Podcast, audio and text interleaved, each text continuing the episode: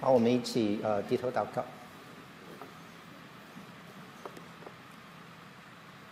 亲爱的主，我们来到你的面前，主要就好像歌中所唱的，这个世界呃，真的是你如果看外面的环境的话，让我们心里面忧虑，让我们心里面不安。但是主耶稣，你才是我们心中真正的平安。主要，在这一个呃动荡的世界里，主要，当我们看外面的环境的时候，我们看到的是呃又一波的呃 COVID，嗯，好像人数的增长，主要，我们心里面就担忧。主要，当我们看我们环境的时候，我们看到嗯各个地方又开始在呃关闭国门，主要，我们的亲人。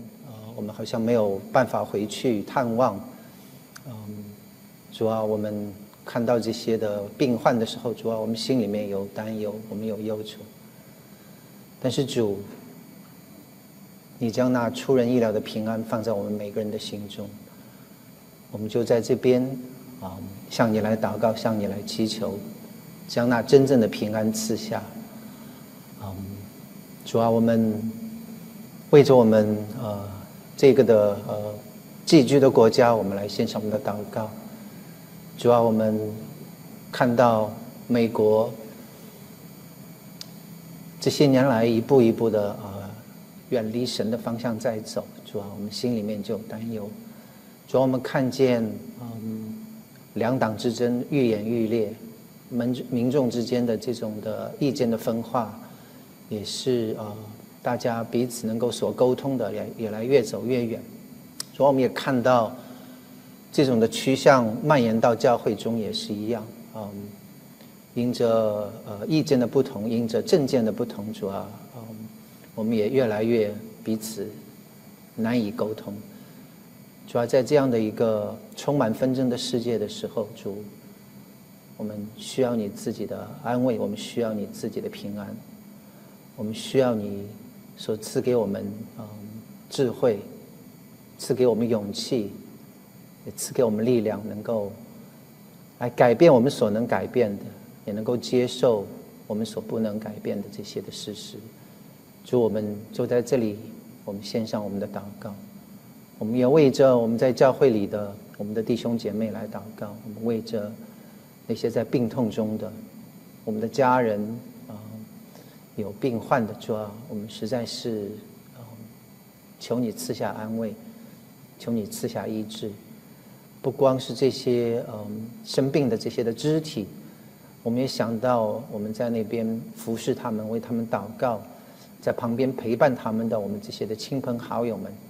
主啊，你让我们真的是心里面得到安慰，你来帮助我们，你来扶持我们。主，我们也纪念到我们在远方的这些的弟兄姐妹。我们想到在我们中间有离开我们呃去别的呃州，也有离开我们呃去别的国家的我们这些的亲爱的弟兄姐妹。主啊，你保守他们一路的平安，你也真的是与他们同去。当他们在啊那些地方的时候，主啊，你也一样的来使用他们。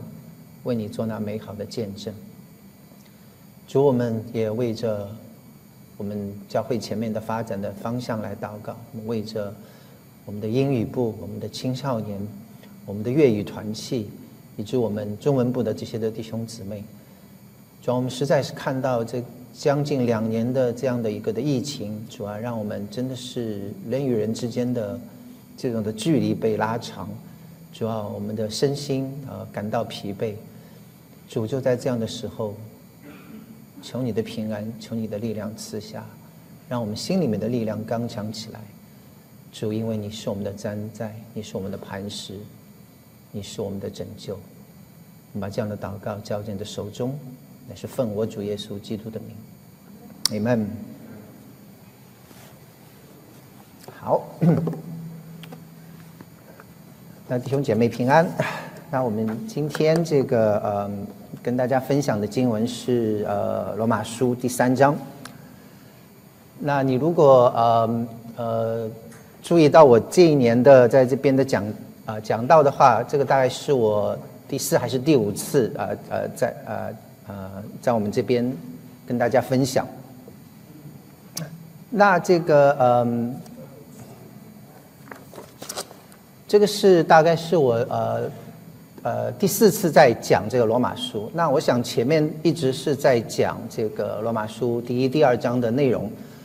那罗马书前面两章其实是，嗯，你如果仔细去看的话，其实保罗把世人的这种的罪恶堕落，淋漓尽致的展现在我们的读者的面前。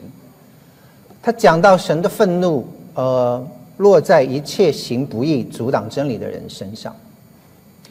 他讲到，嗯，神的审判，呃，要临到那些自以为意、论断他人的人。然后他讲到外邦人的不虔不义，而且他们不但自己作恶，还喜欢别人也照样去行。他讲到犹太人的假冒为善，他们指着律法夸口，但是自己倒犯律法去玷辱神。所以前面两章他基本基本上就是呃把这样的一个观念建立起来，不管你是犹太人也好，你是外邦人也好，所有的人在神面前都是。不完美的，都有罪恶，呃呃，呈现在读者的面前。那到了第三章这边，保罗就给出一个结论，就是没有一人。所以第三章第四节他说：“就如经上所记，没有一人，连一个也没有，没有明白的，没有寻求神的，都是偏离正路，一同变为无用；没有行善的，连一个也没有。”好没有艺人，这个，嗯，我们大家都应该可以接受。但是你看保罗用的这样的一个非常强烈的这个口气，他说连一个都没有。那这个就很多的时候，我们觉得是说，嗯，我们承认世上有很多的坏人，对不对？可是你说没有艺人，那我也能够接受。但是你说连一个都没有，是不是有点太绝对了？是不是？嗯。我大概不行，但是难道就没有一个人这个呃能够达到这个艺人的标准吗？对不对？有的时候我们我们会有啊这样的心理会这样的嘀咕。可是你如果仔细读下去的话，到了二十节，你看保罗讲，他说：“所以凡有血气的，呃，没有一个因行律法能在神面前称义，因为律法本是叫人知罪。”好，读到这里，你大概就明白保罗的意思了。他说的是什么？他说：“凡有血气的，没有一个能在神面前称义。所以关键是在神的面前，对不对？我们在人面前称义，嗯，我我大概呃比比他好一点。那这个人大概比大部分人都更加有道德，更加优秀一点，对吧？我们在人面前，我们可以说我们可以称义，你大概可以勉强的过关。但是你要在神面前称义，那是远远不够的。”举一个例子你就知道了。你知道这个，我们跑步对吧？那我这个我我算体育还算比较不错的。那我高中的时候，我大概能跑得最快的时候，可能跑进十三秒。OK，啊，百米的速度可以跑进十三秒。但是你如果去跟这个这个现在的世界冠军或者世界纪录保持者 Usain Bolt，你跟他去比的话，他可以跑进十秒，对吧？那就是说啊，这个我虽然不行，但是这个 Usain Bolt 这个。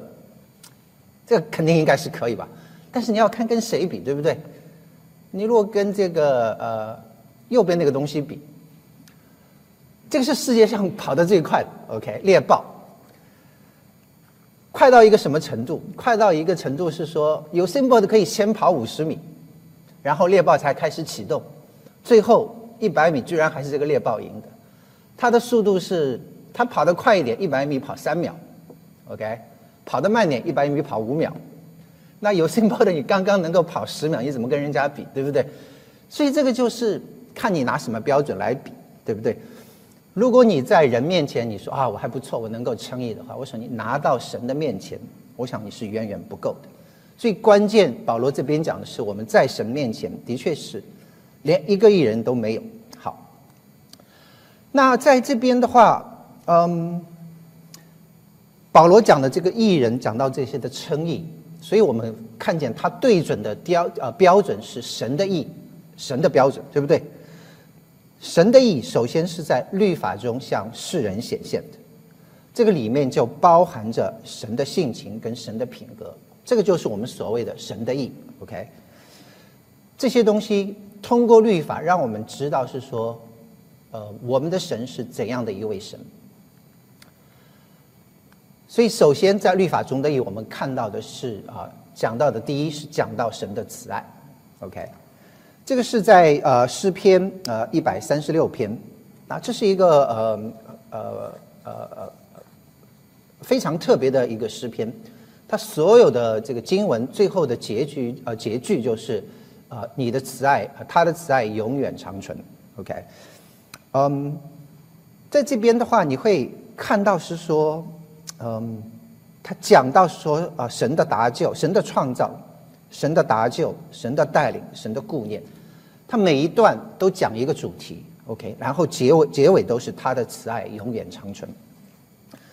所以这个是嗯，在旧约圣经里面讲到神的爱，OK，讲到是说神因着他的爱，他进行他的创造。神因着他的慈爱，他来搭救这些的以色列的百姓，带他们出埃及，带他们过红海。他因着神的慈爱，他讲到他带领他们进入到迦南美地，然后也讲到因着他的慈爱，他来供应世人的需要。所以在基督教里面讲到一个非常重要的一个神的这样的一个的呃品性，就是神的慈爱。那我们。我们我们因为在教会里面可能是比较久的关系，我们不觉得有什么特别。那其实你仔细去想，神是爱的这样的一个观念，其实，在不是在每个宗教中中都有的。你如果看一些，比如像罗马神话故事或者希腊神话故事，你会发现那里面描写的这些的神明，跟圣经中所描写的我们的神是完全不一样的。希腊神话或者罗马神话中的这些神，他们好像。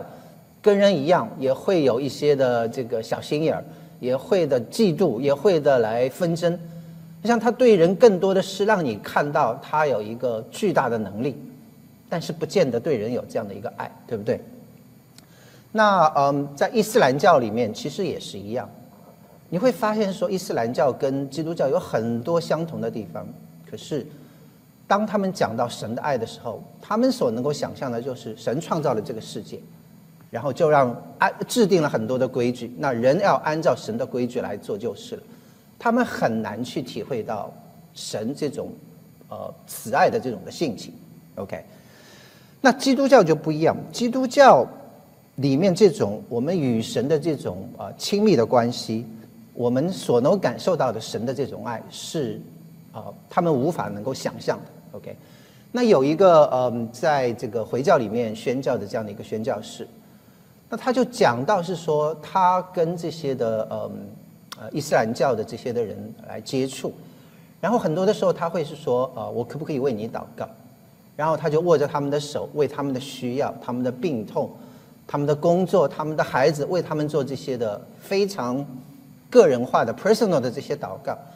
他说，当他祷告完的时候，他会发现很多的人都是含着眼泪，然后听听他做完这样的一个祷告。然后跟他讲是说，这是我有生以来第一次有人为我做这样的 personal 的祷告。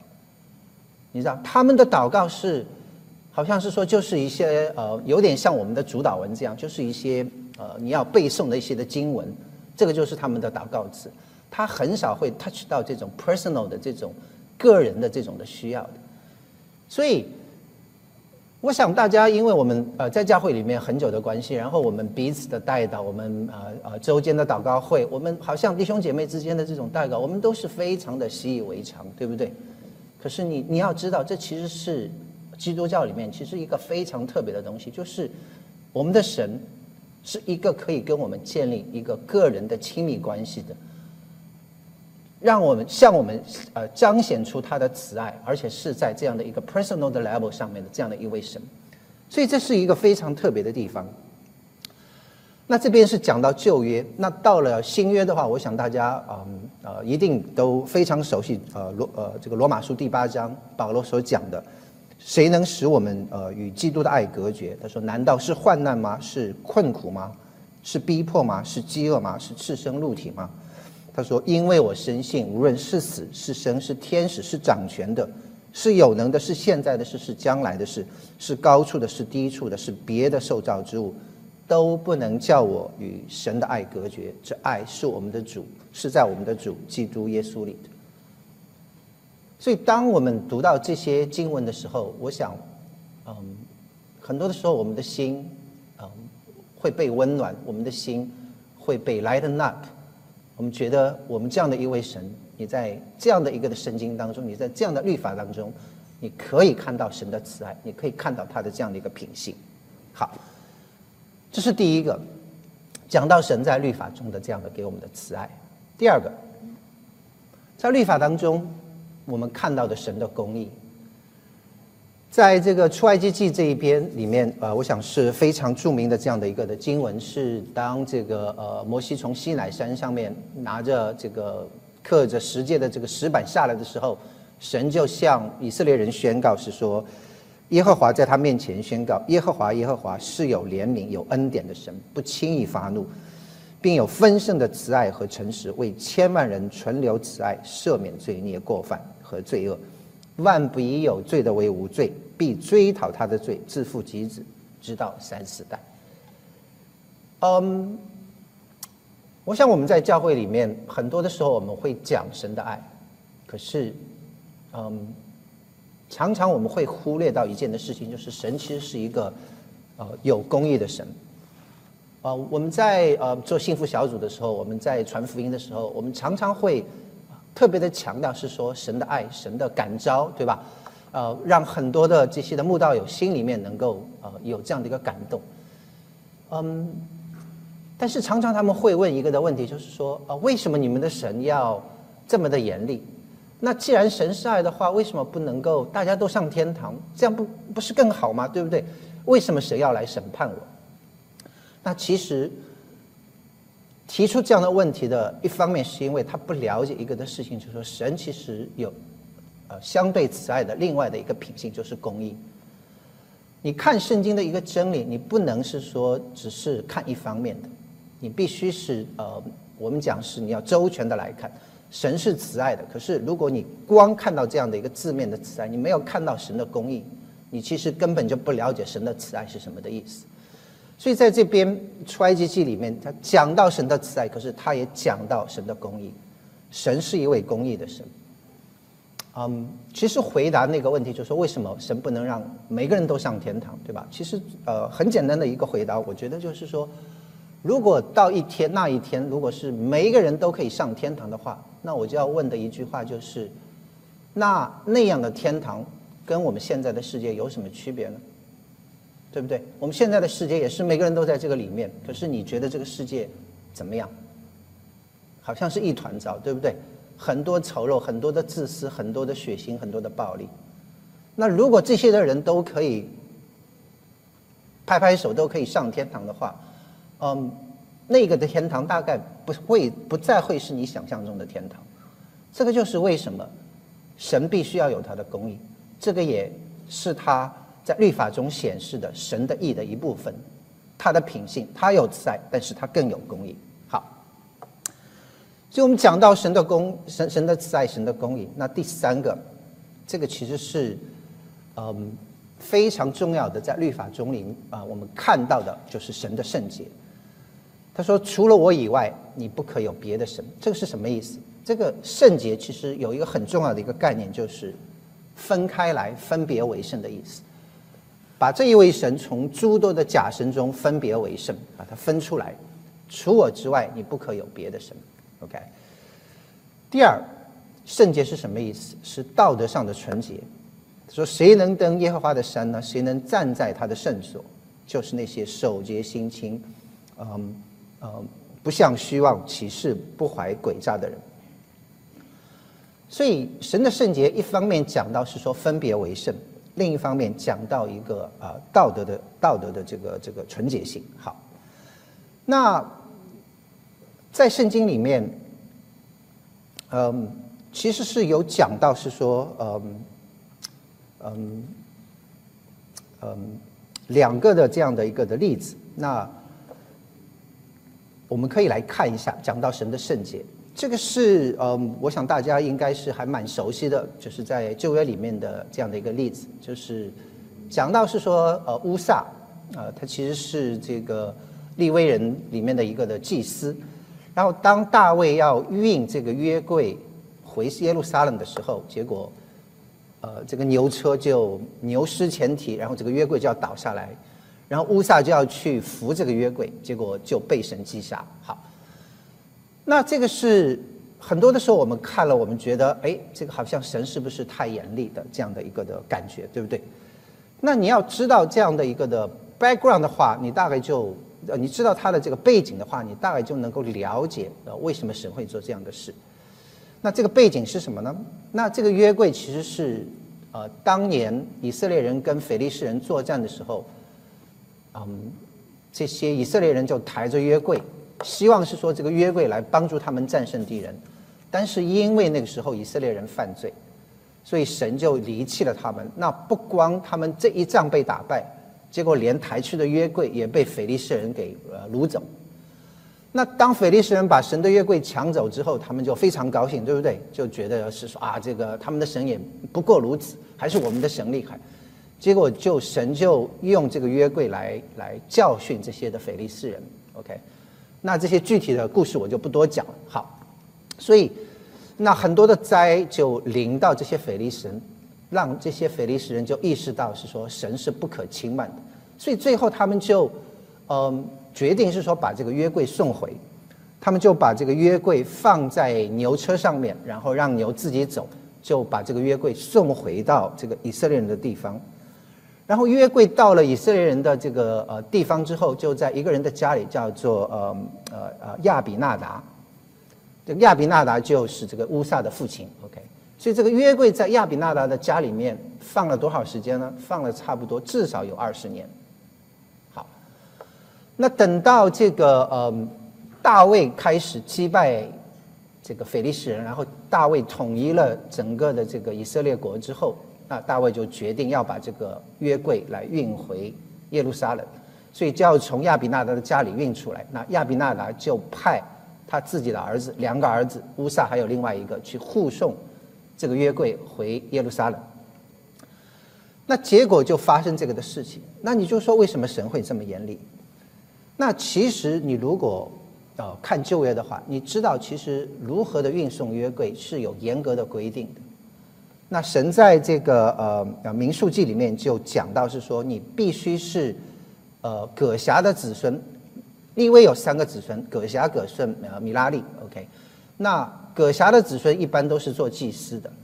那在圣这个圣墓里面的这些的圣器，包括约柜，包括这些的呃呃祭坛，全部都必须是葛霞的子孙这些的祭司用肩拿一个杠子来抬着运送的。OK，所以在民数记呃第四章里面，神明明的跟他们讲是说，你这些东西你呃这些呃圣物你不可摸，免得他们死亡。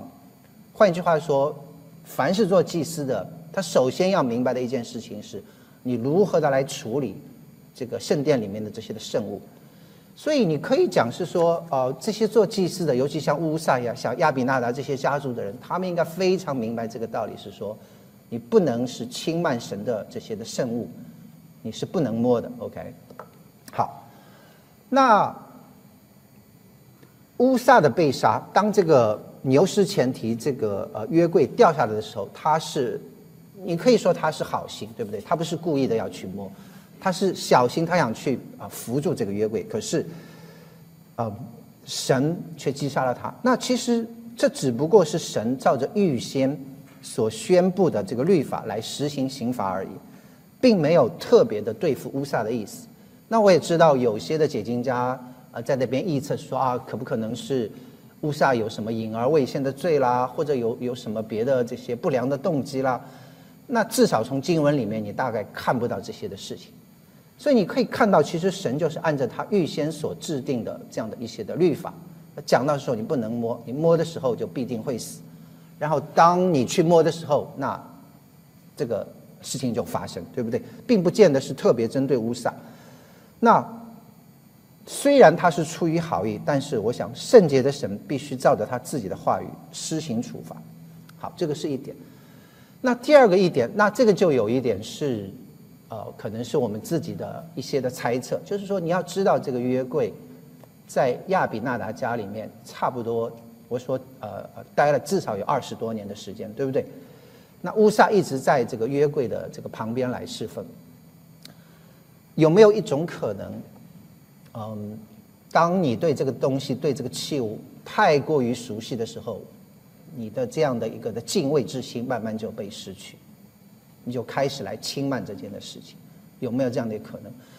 他们虽然很熟悉这些的律法，他们也明明知道是说这个约柜是应该用肩扛的，可是最终他们却选用一个牛车，因为当年腓力斯人运过来的时候是用牛车运过来的嘛，对不对？所以他们也觉得说啊，用牛车好像没有关系啊，他们就用牛车，也想把这个东西运出去。这是一方面。那另一方面就是，我觉得是说，嗯，一种一种的呃，可能有一种的轻慢，因为太熟悉这个东西了。每年每天每日都在家里面看到这样的一个约柜，二十多年下来，也许那种的敬畏就没有了。OK，这个我觉得是，呃，我们需要警惕的一个的东西。神是轻慢不得的，你知道，侍奉神的日子久了，我我想我们有的时候我们的心里会懈怠。嗯，我想这一次的 COVID，大家嗯大概都有这样的一些的经历。我想一开始我们刚刚开始在这个 Zoom 上面敬拜的时候，呃，我想我们还是还像还是像来到这个呃教会里面一样，对吧？我们打开这个电视机也好，打开是呃这个这个电脑也好，然后看到这些的视频，我们还是会当做在教会里面敬拜一样的。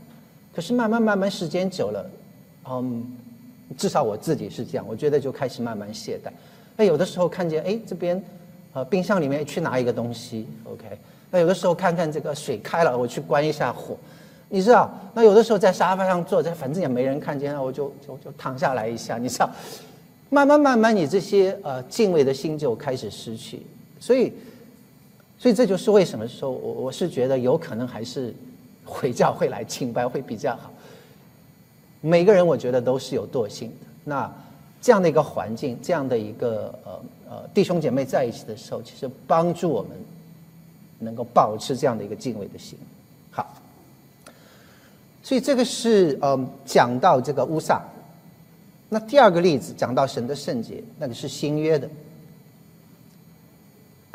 新约圣经在这个使徒行传讲到呃一件的事情是亚纳尼亚跟撒菲拉，那当时是呃在初期教会，弟兄姐妹都非常的爱主，那决定就是有一些的弟兄姐妹就把自己家里所有的地产都卖了，然后就把钱就拿到教会。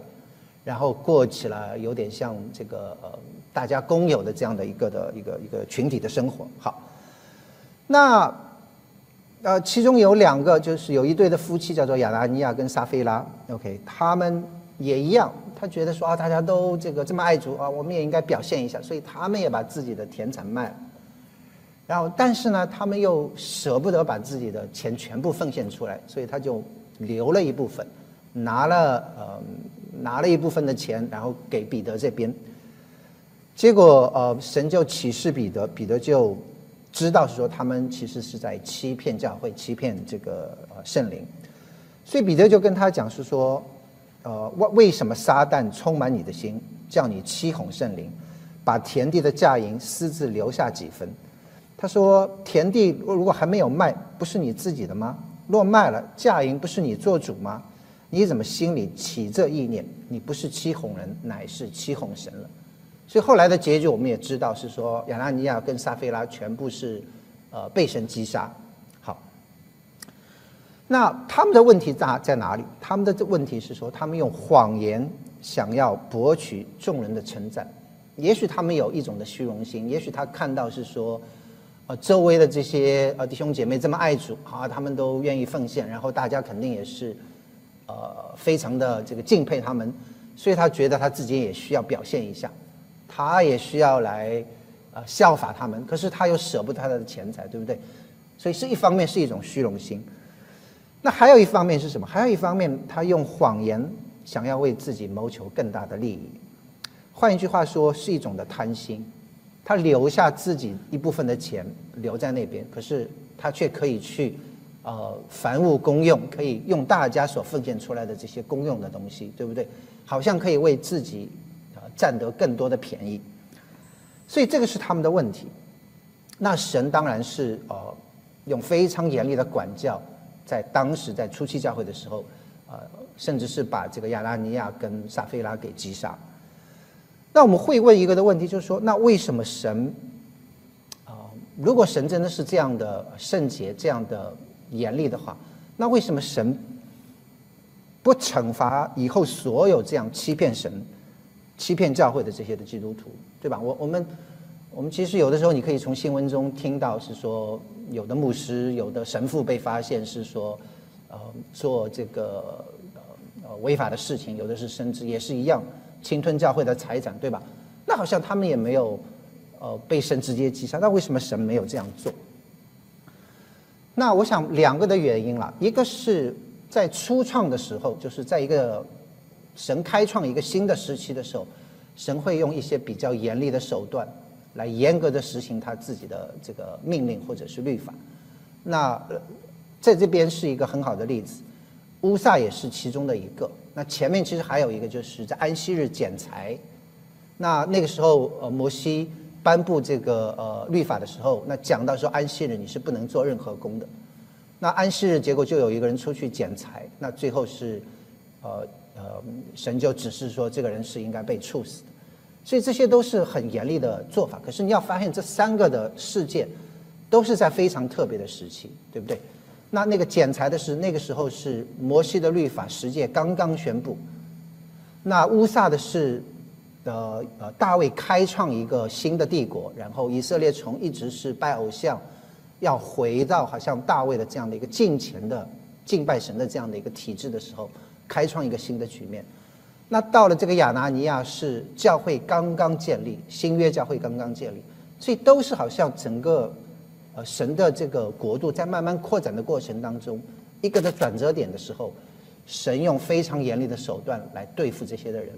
那其实也很好理解，就是说，当你刚刚制定一个规则的时候，你必须要严格的执行。如果你开始的时候这个规则就没有被严厉执严格执行的话，那这个这个规矩是根本是做不下去的，对不对？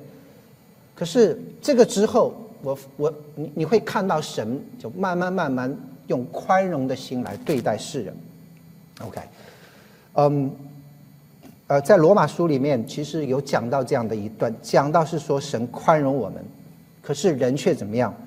嗯，就就竟任着我们刚硬不悔改的心，为自己积蓄愤怒，以致神震怒，显他公义的日子来到。这是在罗马书第二章的时候讲到说，这一个是神其实宽容我们的时候，神其实是可以像对待这些人一样。用非常严厉的手段来对待我们的罪，但是神却却选择是说来宽容我们，为的是什么？为的是说让我们在这一段的时期能够来悔改，能够来转向他，对不对？所以这个是呃，我想啊，从这里你可以看到神的圣洁呃是不容轻慢的。好，嗯。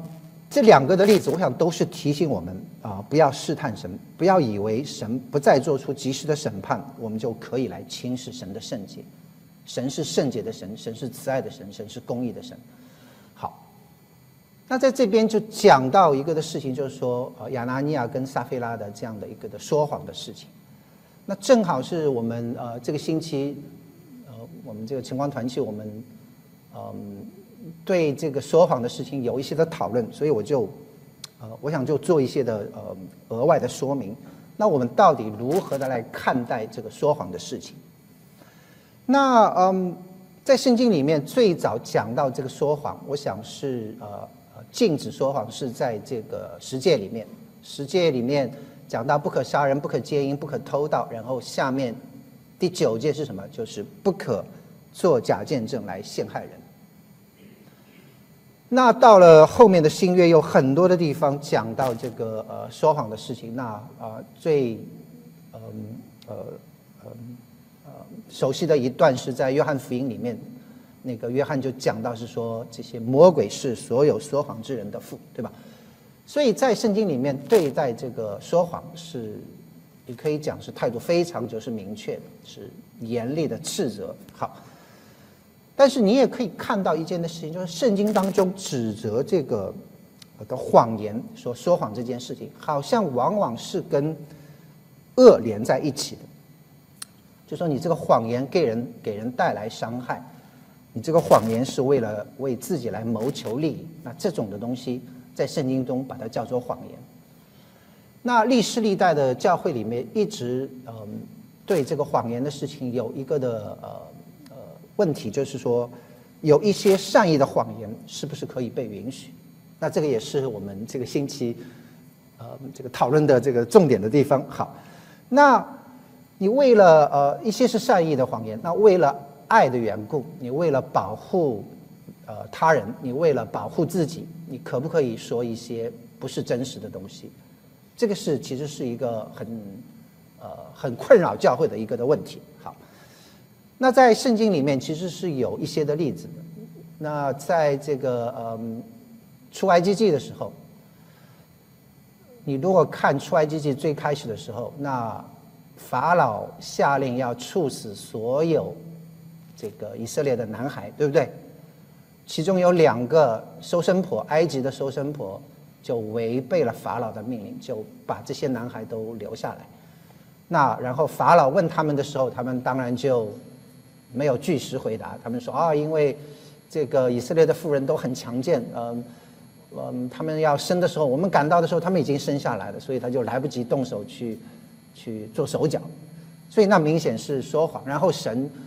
因着这两个这个收生婆的这个义举，就祝福他们，呃，赐给他们呃呃子孙，对吧？好，这个是一个。那另外一个就是拉合的例子。那拉合在约书亚带带兵攻打耶利哥的时候，就说谎保护了那些探子，对吧？最后是整个耶利哥被毁，但是拉合一家被救下来。好，所以。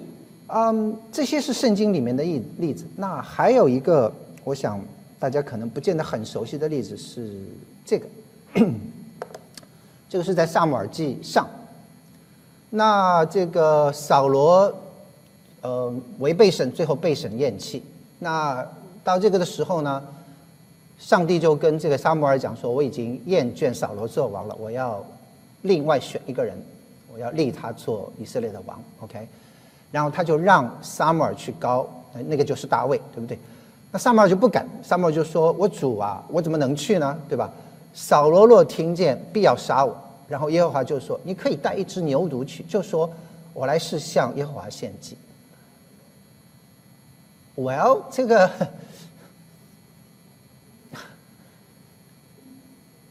这个这个呃，这个至少不是一个一个完全真实的一个一个动机，对不对？我他说他是带了一个牛，他是要献祭，可是他献祭只是一个借口，对吧？啊，明显是要来高扫罗高这个大卫。那那这个不是撒母耳自己想出来的，这个是神跟他讲的。所以这个是嗯，我想是啊，我们呃圣经中讨论这个事情的难点的所在。好，那早期教会的这些的教父们，当他们啊。谈到这个善意谎言的时候，他们对此基本上没有太大的争议。就是说，在早期的教会啊教父的时代，基本上都是认为，如果是为了保护自己，为了保护他人，那善意的谎言是可以被允许的。就好像萨姆尔这里，就好像拉合，就好像收生婆这些的例子。所以，对早期教会的教父来讲，他们觉得这个不是问题。好，那一直到奥古斯丁出来。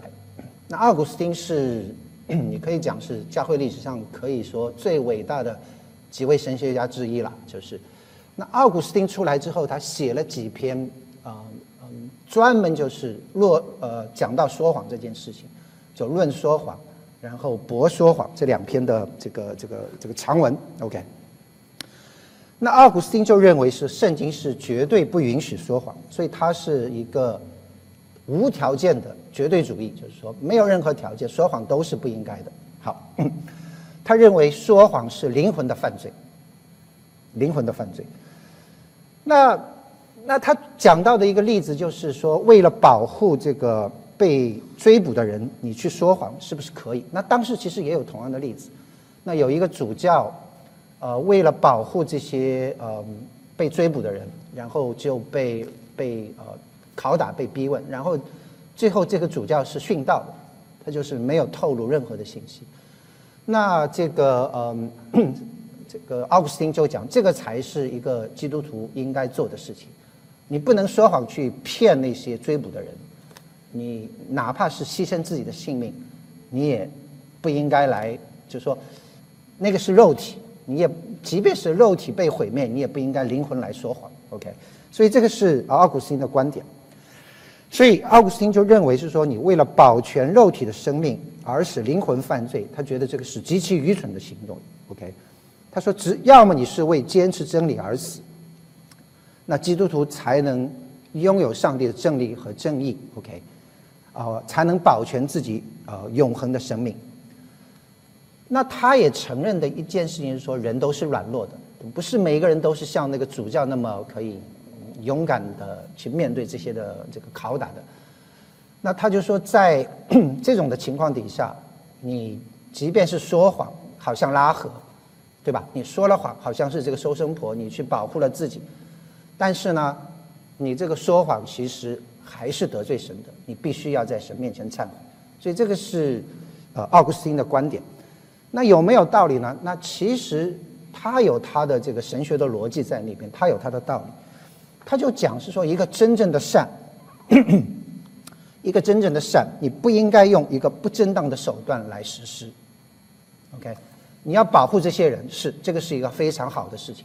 可是你用一个说谎，这是一个不正当的手段，你去做的话，这个善就不是一个完全的善，OK，这个就跟神的品性会有冲突。所以他认为是说，当你说谎的时候，你必须要来认罪，要来悔改。好，那嗯，这个事其实是我想我们很多的人，我们呃会有一些觉得不能认同的地方。我们觉得啊，一个。一个善，我为了达到这个善，我即便说一个谎，这个好像最终的目的还是好的嘛，对吧？我们常常会觉得这个是我们觉得可以认可的，但是你仔细去想，其实会有一些的问题带出来。那简单的来讲，就是说善那个最终极的善是什么？就是我们能够带人能够认识主，对吧？那我们就会问是说，那为了带这个人能够认识主，我可可可不可以骗他？我可不可以做虚假的见证，对不对？那这个我想你就没有办法接受了，对不对？所以这个就是嗯，有的时候你你会发现说，你这个东西你开一个口子的话，后面引起来的后果，你就你就会发现是呃是不见得是你能够能够接受的。嗯，我们其实看到很多这样的例子，对吧？尤其是现在这个网络的时代，很多人做一些嗯。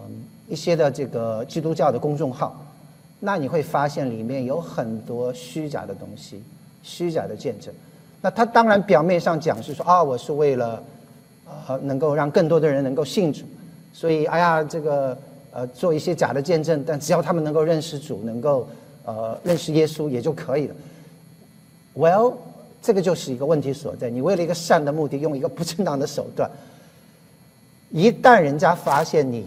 是做了一个虚假的见证的话，你这个最后的这个呃见证的力量就完全就没有了，就没有人再会相信你讲的，对不对？所以这是个一个问题。那更严重的一个问题就是，有一些的异端就用这些的手段来欺骗信徒。啊，比如说大家听过东方闪电，对吧？东方闪电是一个很有名的异端。那他在国内其实有一阵子，前一阵子其实是呃做的啊蛮怎么讲，就是非常具有欺骗性的。那他所做的事情就是用骗、用欺骗的手段，然后他跟人家讲，就是说没有关系，你只要把这个人带来，你认识他们的主，OK？他也说呃这个他们是信信信神的，只要能够认识主。呃用什么手段都是没有关系，所以他们可以用绑架，他们可以用色情，他们可以用欺骗，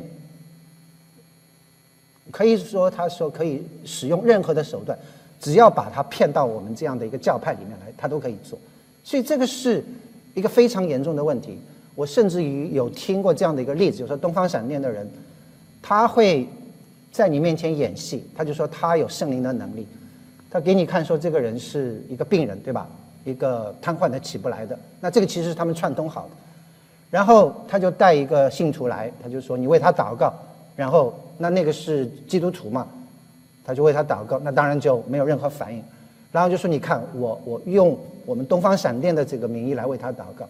祷告完他就起来了，你知道，他就用这种手段来欺骗、欺骗这些的这这些的信徒，所以，嗯，所以你说用一个不正当的手段来达到一个善的目的，可不可以？会引起一些的问题。好，那嗯，在这个呃呃，奥古斯丁在讲到这个呃。这些的事情的时候，那那对这个萨姆尔这一段，他们的解释是什么？他们的解释是说，呃，面对这样的一个仇敌，或者面对这些不怀好意的人，我想我们是需要有灵巧如蛇的这样的一个智慧，这个是大家都没有没有问题的。但是，呃，就是说我们没有提供所有信息的义务，就好像在这边，萨姆尔不见得需要来提供所有的信息给扫罗师。我来是要高个大位的，他可以说我是来这个呃献献祭的，OK。但是呢，你隐瞒部分真相，这算不算说谎？那从这个他们就是无条件绝对不可以说谎的这个逻辑来看，他们说这一段这个萨姆尔没有说谎，因为沙姆尔没有说任何不真实的事情，他的确是来献祭的。他也是向这个耶和华献祭，但是如果扫罗再问他一句，扫罗说：“你除了来献祭，你还有别的目的吗？”那他就不能说谎了。OK，嗯，所以这个是他们的这个这个解释，就是说在这里撒母耳是没有说谎，但是如果扫罗追问的话，撒母耳就必须如实回答。好，那这个是我。至少现在还没有办法认同的。OK，我觉得一句的经文，你不能是在呃抽离它的语境跟它的范围，直接就拿出来，而把它绝对化。呃，换句话说，你不能把这个东西从它的 context 里面提取出来，这个会产生问题。就好比是说，你知道十诫的第一呃不是第一诫，十诫里面有讲到是说不可以杀人，对吧？那你如果把他的语境全部抽离的话，不可杀人，把它绝对化的话，其实是会有造成问题的，对吧？那公益战争怎么算？那在战争里面，当敌人打到我们国家、打到这个地方的时候，你需不需要拿起武器来保卫你的国家、保卫你的邻居，对不对？你如果不做这件事情的话，你说哦，我是彻底的和平主义者，因为神说不可杀人，但是你却违背的是说你要爱你的邻舍，你要来保护。你周围的这些人的这样的一个职责，对吧？这个我想我们大家是没有办法接受的。那还有一个是，呃，不可杀人的话，那可不可以把这些呃罪犯处死？是不是一定要废除死刑？这个又是有争议的。所以你把一个的概念把它抽离它的语境绝对化的话，呃，我是觉得会有一些的问题在那边。好。所以这是呃呃有点稍微扯远了，去讲到这个说谎的问题。这个其实牵涉到是说，当我们在圣经里面在看到神洁神的圣洁的时候，当我们去追求这个圣洁的时候，我们其实是需要小心，我们要来省察我们的心。OK，一方面我们知道是说神是不可轻慢的，一方面我们也要知道是说神的这些的命令有它的呃语境，有它的范围，有它的 context。那我们一方面要认真的对待，一方面也真的是求神赐下智慧，是说，让我们在一些比较呃棘手的环境里面，我们要想到如何的来处理。好，好，那我们继续往下看。那讲到这个，讲完这个在律法中的义之后，保罗话锋一转，啊，三章二十一节，他说：“但如今神的义在律法以外。”已经显明出来，有律法和先知为证，就是神的意，因信耶稣基督加给一切相信的人，并没有分别，因为世人都犯了罪，亏缺了神的荣耀。几件的事情，第一，他说神的意在律法以外已经显明出来。OK，那你如果读一下罗马书第一章的话，那其实有一段很有名的，就是保罗说：“我不以福音为耻，对不对？这福音本是神的大能，要救一切相信的人，先是犹太人，后是希利尼人。然后因为怎么样，神的意正在这福音上显明出来。”你如果跟这个对比一下，神的意正在这福音上显明出来，跟这里神的意在律法以外已经显明出来，所以你大概就知道说保罗讲的这个律法以外神的意是什么意思。他讲到这个律法以外这样的一个神的意，其实是就是讲到神的意是在这个福音上面显示出来，对不对？因为神的意正是在这福音上显示出来。那福音是什么？你如果用一句话来告诉一个慕道的朋友，福音是什么？你想想看，你怎么讲？那我能够想到的就是福音是什么？就是神的爱子耶稣基督在十字架上成为你和我的替罪羔羊，这个就是福音。OK，好，所以在这边他讲到律法以外的义是什么？就是神借着在十字架上的耶稣基督。满足了他在律法上所显明的义，他在律法中显明的就是神的慈爱、神的公义、神的这个圣洁，就是我们刚才讲的那个三点。所以他是在十字架上用他的爱子耶稣基督来满足他在律法里面这方面的要求。好，这是讲到这个这个义的一部分。那讲到第二个部分，就讲到是说神把信主之人放在一个称义的地位。算我们为义，OK，呃，不是说我们的呃呃呃，从此我们就是一个道德高尚的人，我们就是圣洁无比的人，不是这个意思，而是说神把我们当我们在神面前的神时候，因着耶稣基督，神算我们为义，OK。你如果去看那个繁体字的这个义，呃，上面是个羊，对吧？后面是个我。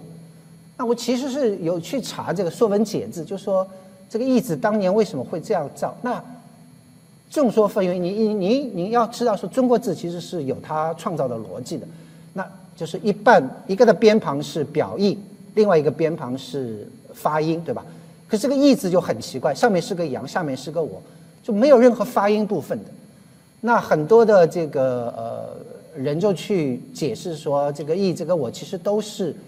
这个献祭的意思，那其实从基督教的角度我们去看的话，我们就很好理解，对吧？就是上帝通过这一只替罪的羔羊来看我的话，算我为义。OK，那当然这个当年这个创造这个字的时候有没有这一层的意思，我们其实不知道。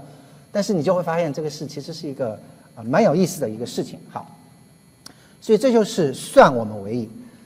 那你要知道，在这里的话，其实天主教的观点啊，跟我们其实有点不一样的。天天主教认为称义就是成圣，OK。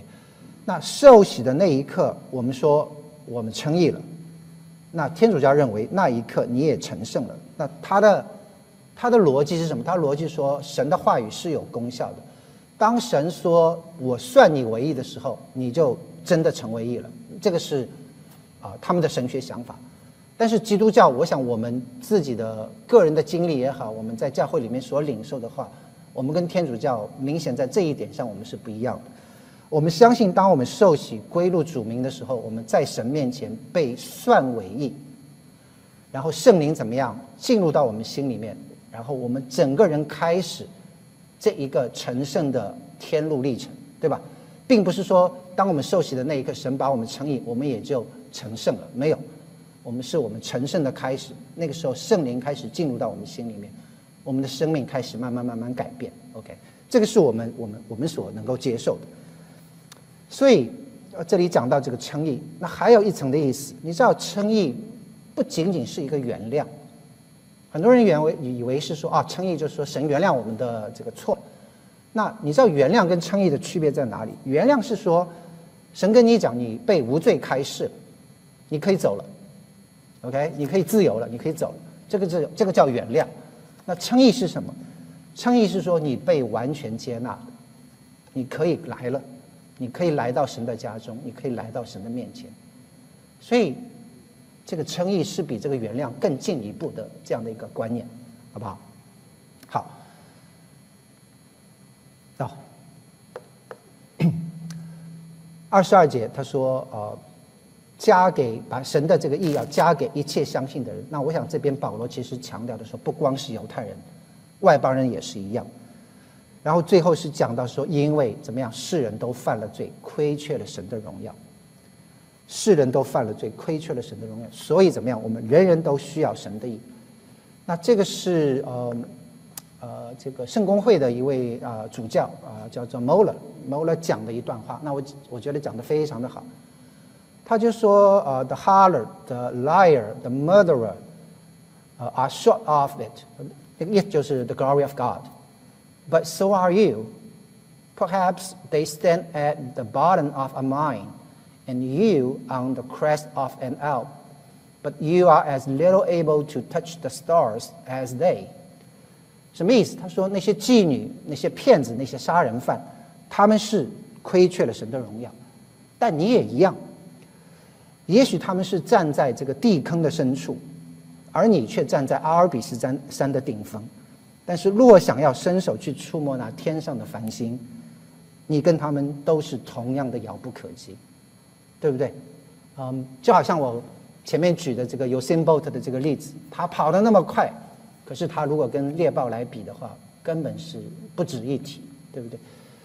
所以每个人都需要神的义，因为人没，因为因为前面所讲的，世人都犯了罪，亏缺了神的荣耀，没有一个人在神面前可以站立得住。好，二四二五二六。如今却蒙神的恩典，因耶稣基督的救赎，就白白的诚意。神设立耶稣做挽回祭，是借着耶稣的血，借呃凭着耶稣的血，借着人的信，要显明神的意。这里讲到三件的事情：神的救赎，设立的挽回祭，神的显明。救赎是 redemption，讲到的是原来他的意思是讲这个奴隶就是替奴隶赎身，原来是奴隶。然后我花钱替他赎身，这个叫做 redemption，这个叫做救赎。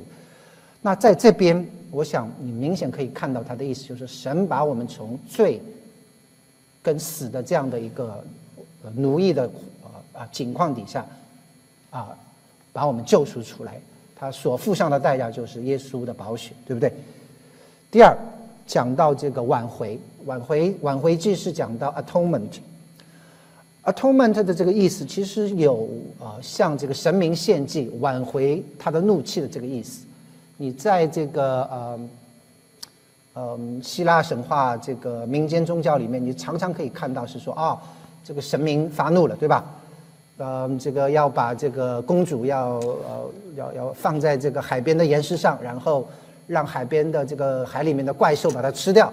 然后可以平息这个神明的怒气，那常常有这种的观念在里边，就神会发怒的，那怎么办呢？那我们就要献祭来平息他的怒气。那在这边是这个意思吗？我不是这个意思，对不对？他这边的话，他讲到了这个挽回祭是讲到神公义的要求，因为神他没有办法来容忍罪恶，所以他必须要有一个公义的审判在那边，而在这边。来满足神这个公义要求的，就是神他自己的儿子，对吧？耶稣基督来承担这个罪的审判跟刑罚，来平息他的怒气。